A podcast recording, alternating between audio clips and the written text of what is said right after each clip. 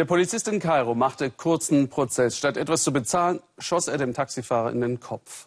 Die Polizei versuchte, den Mord zu vertuschen, aber es gab zu viele Zeugen. Jetzt wurde der Polizist zu lebenslänglich verurteilt. Ich erzähle das, weil es ungewöhnlich ist. Der schnelle Prozess, das Urteil in erster Instanz. Denn Polizeigewalt und Folter sind in Ägypten längst wieder an der Tagesordnung. Der politische Wille, das zu ändern, der fehlt. Kritiker sagen, unter Präsident und Ex-General Sisi sei die Polizeiwillkür schlimmer als zuvor. Volker Schwenk mit haarsträubenden Belegen. Ägypten und seine Polizei. Eine ganz besondere Geschichte. Eine Geschichte von Macht, Erniedrigung und Angst. Eine Geschichte, wie sie Safwat Nissim erzählt. Er hat lange in Deutschland gelebt auf der Anrichte ein Foto vom Bruder, mehrfacher Sieger bei Paralympischen Meisterschaften. Wegen der alten Mutter kommt Safwat zurück in die Heimat. Vergangenen September landet er mit seinem Sohn im Gefängnis. Jemand beschuldigt ihn. Falsch, das wird schnell klar. Die Polizei hält ihn trotzdem sechs Tage fest. Sie haben mich mit 70 und 80, manchmal 120 Leute in einer Zelle. Ich habe immer mir viel Geld gezahlt, um, um an die Tür zu schlafen, um Luft zu bekommen. Sie haben meinen Sohn in meine Augen geschlagen. Sie haben mich nur zweimal geschlagen. Die Mutter bedrückt, was sie hört. Safwat ist Diabetiker, braucht täglich Medikamente. Die Polizei verweigert sie ihm im Gefängnis. Wer hat keine Angst vor Polizei? Nur die Polizeichefin oder äh, Officer von äh, der Armee oder große Beamte. Sie haben keine Angst. Aber ein normaler Mensch muss Angst haben. Geld für einen Platz an der Tür, das ist Korruption. Sechs Tage Gefängnis ohne Tatvorwurf, das ist Willkür. Aber das Schlimmste ist die Gewalt. Eine regimekritische Online-Zeitung in Kairo junge Journalisten. Seit der Revolution 2011 fordern sie mehr Demokratie.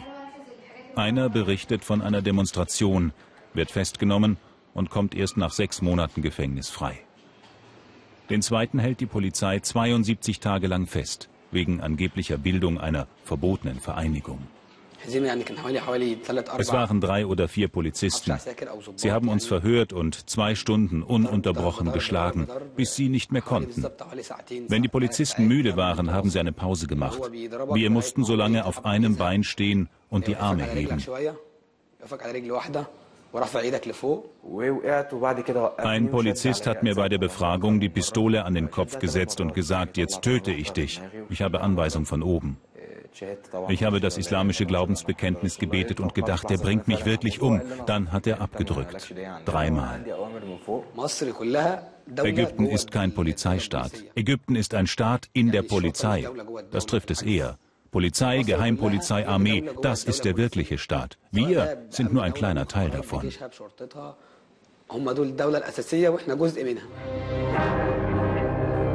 Gewalt bei der Polizei ist nicht neu. Vor der Revolution filmten Polizisten ihre Taten selbst. Sie hatten keine Angst. Nach der Revolution hat sich daran wenig geändert. Natürlich haben wir diese Probleme noch immer. Sie sind längst nicht gelöst. Die Korruption ist noch da und es gibt auch Übergriffe durch die Polizei. Mohammed war selbst Polizist. Nach der Revolution versuchte er, die Polizei von innen zu reformieren. Sie haben ihn mit 50 in den Ruhestand geschickt. Es gibt ehrliche Polizisten, versichert er seinem Sohn, doch die haben keine Chance gegen das, was er den tiefen Staat aus der Mubarak-Zeit nennt. Ein Netzwerk von korrupten Polizisten, Beamten, Politikern. Jeder freie Mensch sollte sich dagegen erheben, wenn jemand erniedrigt oder ungerecht behandelt wird. Ich bin gegen diese Übergriffe. Das Opfer könnte doch auch mein Vater oder mein Bruder sein oder ich selbst. Ärztestreik. Sie protestieren dagegen, dass auch sie Opfer der Polizei sind. Was ist passiert? Ein Polizist war mit einer Behandlung nicht zufrieden, schlug auf zwei Ärzte ein, fuchtelte mit der Pistole herum. Als die Mediziner eine Anzeige machen wollen, lachen die Polizisten sie nur aus. Sie haben gesagt, wir sind eure Herren, ihr macht, was wir wollen und haltet die Klappe. Jeden Tag behandeln die Ärzte Menschen, die von einer Polizeistation in der Nachbarschaft kommen. Dieser Patient gehört nicht dazu. Oft sind die Leute, die von der Polizei eingeliefert werden, schwer verletzt. Vieles passiert in der Zelle. Die Polizei verhindert Gewalt unter Gefangenen offenbar nicht. Es sind immer schwere Stich- oder Schnittwunden, also nicht kleine Verletzungen, so ein bisschen mit dem Feuerzeug verbrannt oder so, sondern richtige Wunden. Jemand kommt zu mir und hat sein abgeschnittenes Ohr in der Hand. Oder die ganze Nase ist abgetrennt.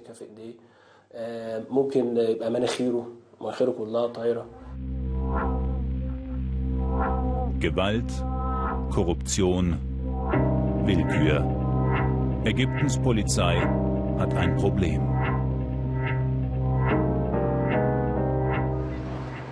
Menschenrechtler sprechen von systematischer Folter.